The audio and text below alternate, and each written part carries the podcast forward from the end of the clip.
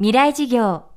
この番組はオーケストレーティング・ア・ブライター・ワールド NEC がお送りします。未来授業木曜日。未来事業。今週の講師は宮城大学産業学部准教授石川真一さん。専門は分子調理学です。私たちが日頃食事の際に使う美味しいという言葉この美味しいの秘密にサイエンスとテクノロジーで迫るのが分子調理学です。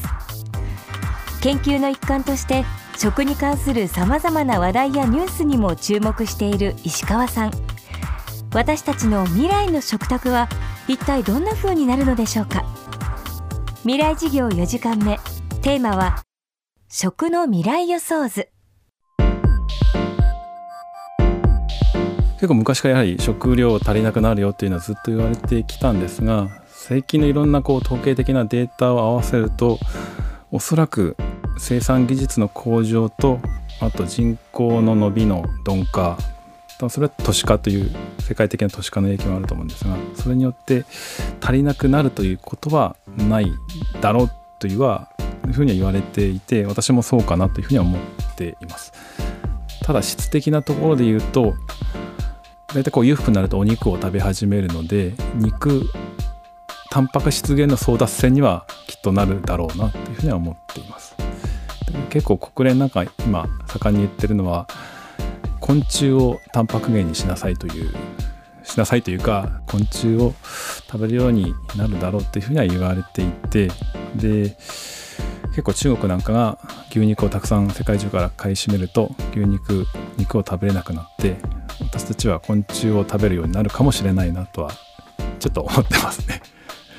実は私あの昆虫食の研究も若干してるところがあってで圧倒的にその心理的な負担が大きいじゃないですか。これが例えばまあ私たちは多分世代を食べないと思うんですけど世代が変わった時に例えば昆虫を粉末にしたシリアルバーとかですね 固めたパテにして昆虫ハンバーガーとかですね。そういうのが出てくるかもしれないなとはちょっと感じてはいますね。世界のベストレストランと言われてるところでもアリさんをアリをちょっとこうトッピングで乗せたりしてですね。昆虫食ブームは意外と世界的に見ると来てるなというのは感じてますね。アメリカとはかなり下手物ではなくて確実にあの食料源として生産とか加工とか昆虫食のベンチャー企業とかもたくさんできているので昆虫食がむしろ新しい食のフロンティア的な部分は感じます。最近非常にその繁殖しやすいというか扱いやすいものはコオロギですかね生産しやすいとかある程度食べやすいとかアリを提供しているのはヨーロッパのデンマークコペンハーゲンにあるノマっていう世界のベストレストランにも選ばれたところなんですがそこでいろいろ昆虫食もチャレンジしていておっと私が思ったのはあのコオロギでスープの出汁を取るというのをしていてまあ昆虫というのはエビカニと非常に成分が近いので出汁が非常に出やすいというのもあってそのコオロギで出汁を取ってる写真も見たんですがなかなか普通の方は腰が引ける 写真ではありました。